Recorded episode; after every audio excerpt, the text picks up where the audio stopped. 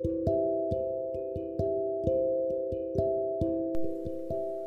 んにちは。ハンドメイド作家のマリーです。このチャンネルはハンドメイド販売でまずは3万円を楽しく売り上げるというコンセプトでノウハウを発信していくチャンネルです聞くだけですぐに実践できるようなノウハウをメインにお話ししていこうと思っているので通勤中や作業中家事をしながら聞き流してもらえたらと思います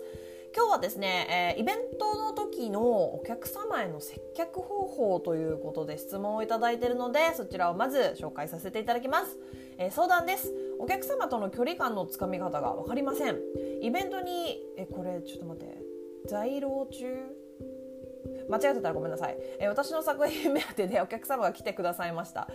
挨拶をして少しお話ししたのですがこのまま話し続けるべきなのか一人でゆっくりと作品を見たいのか悩みます。めっちゃわかるこれ、え、せっかく来てくれたのに挨拶だけして引っ込んじゃうのもどうなのかなと思い一生懸命お話ししたのですが一人でじっくりと作品を見たかったかもしれないと思ったらなんだか自己嫌悪に陥ってしまってなんだか気を使おうとすればするほど空回りしてしまいました。マリーさんならどうしますか？ということでご質問ありがとうございます。めちゃめちゃわかる。このあのわかります？それ。うん、あの空気感わかる。空気感伝わってくる。これ多分みんな思うよね。みんな思うことだと思うんですけどあのこれはねやっぱそのなんだろう。数こなすしかないっていうあの対人スキルですよね。営業のスキルというか。だからやっぱりねこればっかりは相手の空気を読むしかないですよね。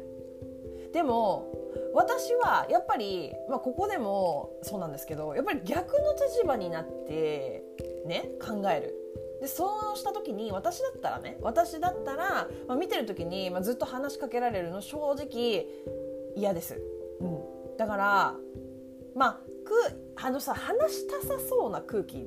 て読めるじゃないですか。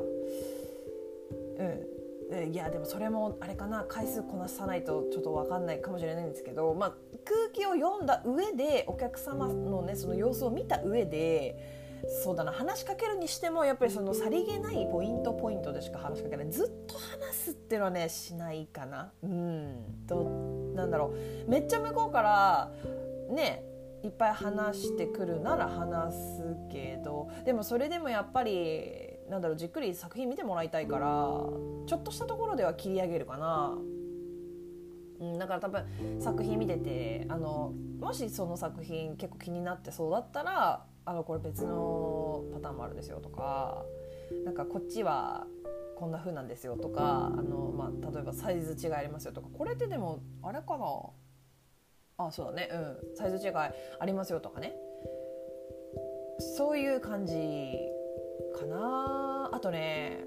無言のお客様の時。これは結構まあ一つのテクニックとして使えるんだけどあのお客様が使ってるもの例えばバッグにつけてるアクセサリーとかあキーホルダーとかあと、まあ、つけてるアクセサリーとかを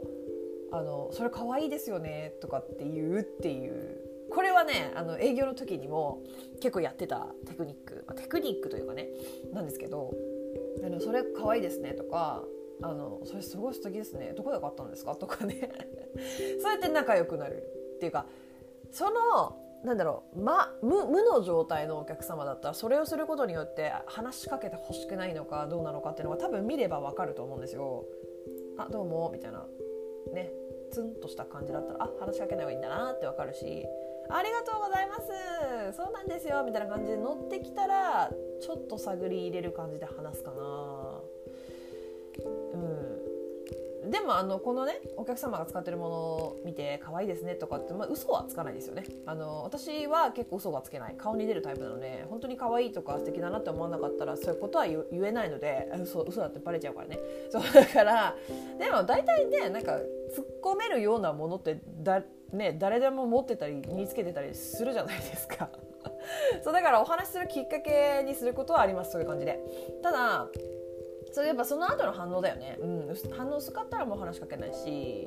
まあ、営業をねやってた時はもちろんそこでもうめげなかったんですけどね。でもさすがにそれはねハンドメイド販売とかねハンドメイドのイベントでそれはさすがにやらない方がいいですよね。うん。やらない方がいいと思うだけ。でもそうだな。これはやっぱりその回数こなすしかないですよね。あとはやっぱりその考える基本としてはあの自分ならこうしてほしいっていうのを信じる。自分を信じる。自分ならこうしてほしいって思うんだったら同じような考えの人っていうのはもう必ずねいるんですよ。私だけ変っていうことはない。絶対。あの少ないっていうパターンあの、まあ、少数派っていうパターンはあるんですけど、うん、自分がこうしてほしいなと思う通りにしたらいいと思います、うん。で合う合わないあると思いますけどまあ合わないなら合わないでしょうがないし会う人がねバチッとハマってくれればあこの作家さん素敵だなこの作家さんいいなって思ってもらえるしね。であとはそうだな不安ならそのこうやってね私に聞くのもそうだけどあの周りの人にも聞いてみた方がいいかも。あの友達とかあの身内の方とかね。あの私は私だったらこうしてほしいのよってこういう時にこうしてほしいんだけどあなただったらどうって。あのもっとね私だけじゃなくてもっと複数の人に聞けばあのー、なんか見えてくると思う。不安もなくなると思う。でもショップ店員さんにあの洋服とか買う時にねショップ店員さんに話しかけてほしくないっていう人の方が声が大きいよね。声が大きかった、まあ、最近そういう話聞かないけど昔はさなんかそれでさ結構話題になったりしてませんでした？話題っていうか「嫌だよねだよね」みたいな「あるある」みたいな。最近その話題見ないけどさ 最近ってどうなんだろうね。なんかやっぱり世代がね変わってきてるからね。もしかしたらなんかちょっと接客方法も変わってるのかもしれないけどやっぱり基本的には自分がどう思うかっていうところでその自分が思う自分はこうなんだけどみんなどうっていう感じで、まあ、友達とか知人あの何、えー、身内の方とかに聞いてそれで大多数の意見を取り入れるっていうんでもいいかなと思います。えいいと思う。それでいいと思うっていう人が多いのかいやそれよりもこっちの方がいいんじゃないっていう人が多いのかっていうのも、ま、10人ぐらいに聞けばね大体なんとなくは分かってくるよね。うん。っていう感じで、えー、まとめますね、えー、これはねもう本当にあの数をこなす練習あるのみはやっぱ空気を読む練習っていうのかな。ねやっぱりイベントを何回か出てあこんな感じかっていうのを掴んでいけるのが一番いいんですけどまあ、時間かかっちゃうからねそれだとね。本当だから営業と同じですよね。対面の営業と一緒あの空気を読む練習というか本当にこれは、うん、あの回数こなせば分かってくる。っていうのとまあねそんなね何回も回数こなすのを待ってられないじゃないですか。毎回だって胃が痛い思いをしちゃうわけじゃん。どうやって接客しようってなっちゃうんだとしたらやっぱりその逆に立場になって考えるってこと。自分がしてほしいように相手にもしてあげる。でそれが正解かどうかっていうのは周囲の人にちょっとどう思う？私はこうしてほしいんだけどどう思う？っていうので聞いて、まあ、多数派の意見を取り入れるっていうのもいいしとりあえず私の個人的な意見だとあんまりずっと話しかけられるの嫌だかな。あのさりげない感じがいい本当に。ちょっとこう気になったものを手に取った時にあそれってこういうふうにも使えるんですよ。で一言だけとか。で